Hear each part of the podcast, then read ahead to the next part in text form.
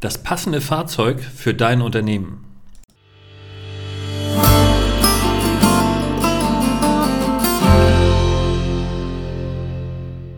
Die Aufnahme läuft und damit sage ich herzlich willkommen zum heutigen Unternehmerentwickler Podcast und der Beantwortung der Frage, mit welchem Fahrzeug du in deinem Unternehmen gut und richtig fährst. Also sprich, welches Fahrzeug solltest du dir für dein Unternehmen aussuchen. Äh, ohne dass es jetzt zu konkret werden kann, dass ich sage, du brauchst dieses Fahrzeug, das Modell und diese Motorisierung mit der Ausstattung. Das ist natürlich totaler Unsinn. Das obliegt mir nicht, das zu entscheiden. Möchte ich heute trotzdem einige Tipps weitergeben, wie ihr vielleicht den Filter dieses Riesenangebotes an Fahrzeugen, ob neu, gebraucht, Finanzierung, Leasing, privat weiterfahren, was auch immer, dass wir das vielleicht mal ein bisschen filtern können um einfach eine bessere Entscheidungsqualität zu finden für euch, für euer Unternehmen. Fangen wir also direkt vorne an.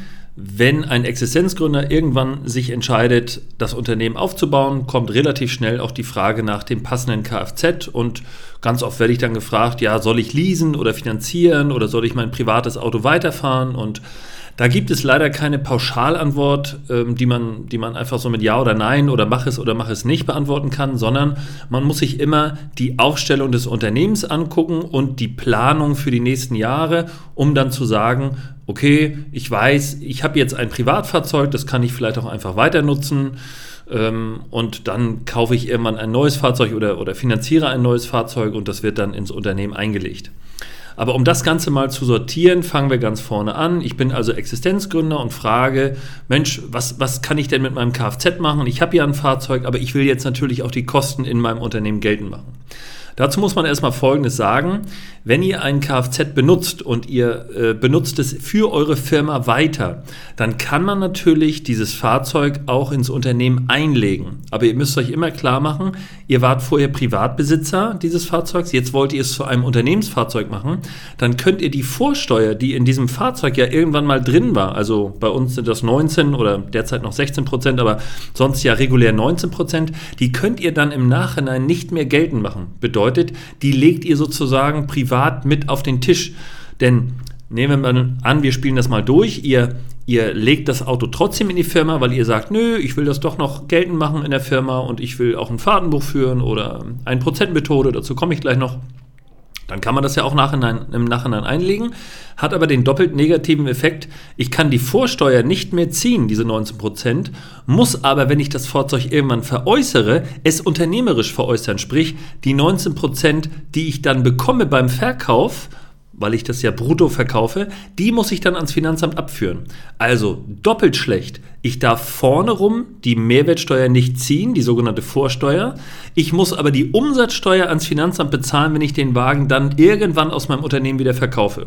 Und deshalb Tipp Nummer eins, ganz wichtig, wenn ihr ein Unternehmen, äh, wenn ihr ein Fahrzeug privat fahrt, ist es eher unwahrscheinlich oder eher unglücklich, es dann einfach in die Firma einzulegen, obwohl ihr die Steuern nicht mehr ziehen könnt. Also dann macht es wirklich meistens mehr Sinn, das Auto weiter privat zu fahren und es dem Unternehmen nur leihweise zur Verfügung zu stellen. Und dafür hat der Gesetzgeber die sogenannte 30-Cent-Regel ähm, erdacht oder eingeführt. Das bedeutet, ihr könnt mit einer Excel-Tabelle eure geschäftlichen Fahrten deutlich machen, die ihr also mit eurem privaten Fahrzeug erbringt für die Firma. Und dann könnt ihr in dieser Excel-Liste selbst errechnen, okay, ich bin jetzt 9 Kilometer gefahren für die Firma, dann könnt ihr pro Kilometer 30 Cent geltend machen, in dem Fall also 9 mal 3, 27, also 2,70 Euro, die ihr dann steuermindernd bei, beim Finanzamt über euer Steuerbüro oder äh, über euer Buchhaltungsbüro äh, mit der Buchhaltung entsprechend geltend machen könnt. Und damit ist dann aber auch alles abgegolten. Das bedeutet, wenn ihr ein Privatfahrzeug für die Firma nutzt und es eben nicht einlegt in die Firma, es bleibt privat, dann müsst ihr diese 30 Cent Liste, diese 30 Cent Regel anwenden und müsst monatlich eine Übersicht der gefahrenen Fahrten machen. Das ist bitte nicht zu vergleichen mit dem Fahrtenbuch, sondern ihr schreibt nur auf, an dem Datum, dieser Grund, diese Fahrtstrecke und die Anzahl der Kilometer eben mal 30 Cent ergibt im Monat die und die Summe. Und dann ist aber alles andere damit abgegolten, will sagen, ihr könnt dann nicht mehr das, ähm, das Öl, den Ölwechsel oder die, die Reparatur oder so geltend machen über die Firma. Mit den 30 Cent ist alles abgegolten und das war's. Variante 2 ist, ihr entscheidet euch, okay, ich kaufe ein neues Fahrzeug oder ich lease oder finanziere ein Fahrzeug frisch für die Firma, ich möchte, dass es getrennt ist. Da habt ihr dann die Möglichkeit zu sagen, okay, wie mache ich das Fahrzeug geltend? Entweder mit der 1%-Methode, und die wird oftmals falsch rum verstanden. Deshalb hier nochmal ganz klar und deutlich, die 1%-Methode bedeutet, ihr müsst 1% des Wagenneuwertes versteuern. Und zwar kommt das monatlich auf eure Steuerlast hinzu. Also Beispiel, Auto kostet 60.000 Euro, dann kommt monatlich auf, zu, äh, auf euer zu versteuerndes Einkommen ein Betrag von 600 Euro dazu. Aber alle Kosten, die dieses Fahrzeug dann generiert während seiner unternehmerischen Nutzung, können wieder von der Steuerlast abgezogen werden.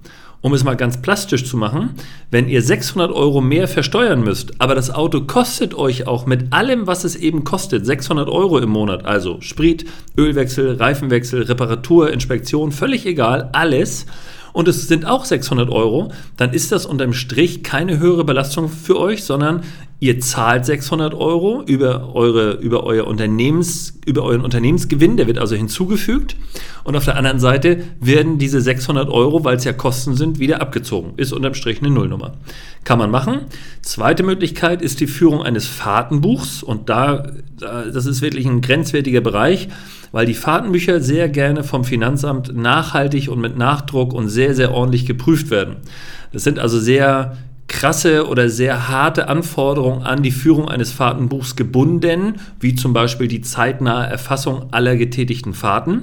Ihr dürft also nicht einfach mal nach drei Monaten sagen, jo, ich war vor drei Monaten da und da, sondern ihr müsst in der Regel innerhalb von einer Woche sagen, okay, ich schreibe auf, wo ich gewesen bin, wie war der Anfangskilometerstand, wie viele Kilometer bin ich gefahren, das ergab den Endkilometerstand und so weiter. Sehr aufwendig aber in der Regel günstiger als die 1%-Methode, wenn ihr sehr viel firmentechnisch fahrt.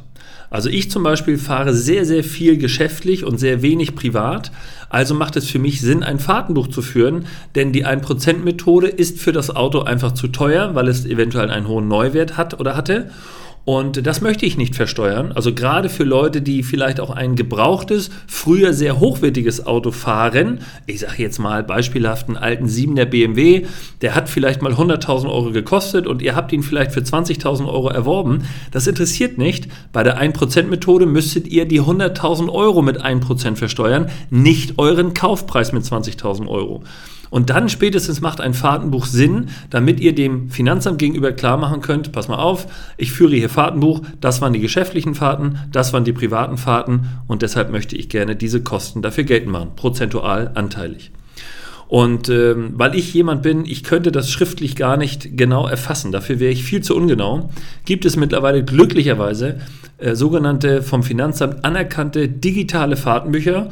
Die kann ich euch nur wärmstens ans Herz legen. Es gibt verschiedene Techniken, die da umgesetzt werden, aber eine der beliebtesten Techniken ist einfach eine, ein Kopplungsstück, was in eure Fahrzeugschnittstelle gesteckt wird, die auch bei einer Inspektion zum Beispiel angedockt wird. Das ist die ODB2-Schnittstelle.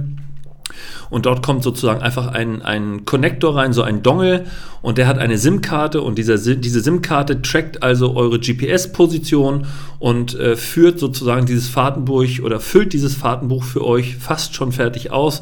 Und ihr müsst dann innerhalb von einer Woche nur über einen Online-Account reingehen und sagen, äh, das war eine geschäftliche Fahrt für den und das war eine Privatfahrt und das war eine Fahrt zwischen Wohnung und Arbeitsstätte. Ihr habt dann auf Schlag ein fertiges Fahrtenbuch und müsst euch darum dann nicht mehr kümmern. Und ich nutze das äh, Fahrtenbuch der Firma Wimcar, geschrieben V-I-M und dann eben K, ein Wort. Ich packe euch den Link auch unten rein in die Beschreibung. Äh, ich glaube, das Fahrtenbuch kostet 12 oder 15 Euro im Monat, aber das lohnt sich tatsächlich, denn ich selbst könnte dieses Fahrtenbuch händisch nicht führen. Da wäre ich sehr angreifbar, weil ich dort sehr viele Fehler reinbauen würde, weil ich mich dann einfach nicht mehr erinnere oder verschrieben habe und dann passen die Kilometer nicht mehr zusammen und das ist sehr nervig und sehr aufwendig. Jetzt aber noch einmal zurück zu der Frage, welches ist denn das richtige Kfz für euch? Da bitte wieder dran denken, dass ihr, äh, ich habe das schon in der Folge mit dem Leasing und der Finanzierung gesagt, das ist zwei Folgen her, ich packe auch da den Link nochmal unten rein. Ihr müsst bitte immer gucken, dass äh, ein, ein relativ renommierter Hersteller nicht unbedingt bedeutet, dass die Leasingkonditionen schlecht sind oder die Finanzierungskonditionen schlecht sind, weil ja auch der Restwert des Fahrzeugs, wenn ihr es kauft oder finanziert, entsprechend höher sein kann oder höher sein wird. Und deshalb schaut euch doch bitte um, wenn ihr zum Beispiel Handwerker seid und ihr braucht ein kleines Fahrzeug, so eine Art VW Caddy, dann guckt euch ruhig bei VW für diesen Caddy um oder schaut euch diese Angebote an, auch wenn ihr denkt, dass der VW ja nominal teurer ist als vielleicht der vergleichbare Peugeot oder Renault. Es kann durchaus sein, weil der VW den höheren Restwert hat in diesem Bereich, dass der VW auch in der Finanzierung genauso teuer oder vielleicht sogar günstiger ist als das vermeintlich billigere Produkt eines Alternativherstellers, ich sage jetzt mal Dacia Sandero. Es kann sein, dass da das Leasing teurer ist, weil der Wertverlust eben entsprechend höher ist. Und gleiches gilt natürlich auch für zum Beispiel die großen Autos, also die Liefertransporte scheut euch nicht, bei zum Beispiel Mercedes nach einem Sprinter zu fragen oder bei VW nach dem Crafter. Auch wenn diese Fahrzeuge nominal einen hohen Kaufpreis haben, kann es sein, weil auch da der Restwert sehr hoch ist, weil das sehr beliebte Fahrzeuge sind, auch als Gebrauchtfahrzeuge, kann es sein, dass die genauso teuer oder genauso günstig sind wie ein Fiat Ducato oder wie ein Peugeot Boxster oder wie ein Renault Trafic, um nur zwei, drei alternative Anbieter zu nennen.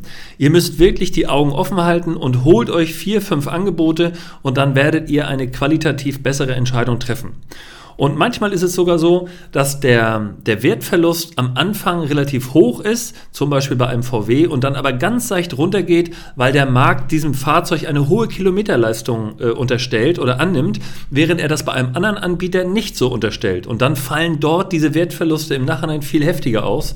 Bedeutet also, wenn ihr einen VW Crafter sechs, sieben Jahre fahren wollt, kann es sein, dass dann spätestens das Angebot günstiger ist als zum Beispiel wie gesagt, nicht referenziell, aber als Beispiel ein Peugeot Boxster, weil man da sagt, Mensch, mit 200.000 Kilometern auf dem Tacho, dann ist der wirklich schon, äh, ich sag mal, schrottreif oder der braucht dann einen neuen Motor oder so. Und diese Annahme des Marktes, die könnt ihr für euch nutzen. Und zu guter Letzt, auch da nochmal der Hinweis, nehmen wir mal an, ihr braucht jetzt ein ganz normales Brot- und Butterauto. Also ich sage jetzt mal ein VW Golf, das ist so das klassische Durchschnittsauto des deutschen oder auf dem deutschen Markt dann kann es sinnvoll sein, ein, einen Wagen zu nehmen, der vielleicht gerade aus der Produktion ähm, läuft, also wo das Modell gerade gewechselt wird. Weil die Hersteller natürlich ein hohes Interesse haben, dass die letzten Autos, die vom Band laufen und produziert werden, dass die noch in den Markt geschoben und in den Markt gedrückt werden.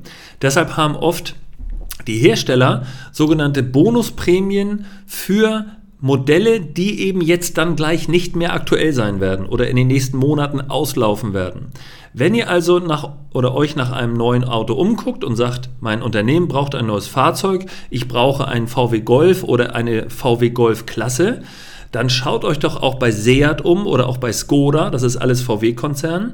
Aber vielleicht habt ihr dort die Möglichkeit, ein altes Modell, also ein Neuwagen zu finanzieren oder zu leasen oder zu kaufen, völlig egal, aber eben ein altes Modell, was jetzt auslaufen wird, denn das wird ganz oft relativ hoch subventioniert, damit es nicht auf dem Hof stehen bleibt, denn der Hersteller weiß natürlich auch, wenn jetzt das neue Modell kommt, muss ich wieder Marketing betreiben und alles alles irgendwie anschieben, damit das neue Modell auch sich gut verkauft gekauft und vom Markt angenommen wird. Und das könnt ihr für euch nutzen, indem ihr einfach das alte Modell fahrt. Es ist ja ein Neufahrzeug, es hat alle Garantien, alle Gewährleistungen und wenn euch da das Neueste vom Neuen nicht ganz wichtig ist, könnt ihr ein neues Fahrzeug nehmen, was aber in der Modellversion sozusagen eine Version älter ist. Okay, das zu den heutigen Tipps des richtigen Fahrzeugs für euer Unternehmen. Ich hoffe, es hat euch wieder ein Stück weitergebracht. Wir hören uns nächste Woche Freitag wieder. Vielen Dank. Mein Name ist Patrick Stöbe und immer dran denken, die Berater sind .net.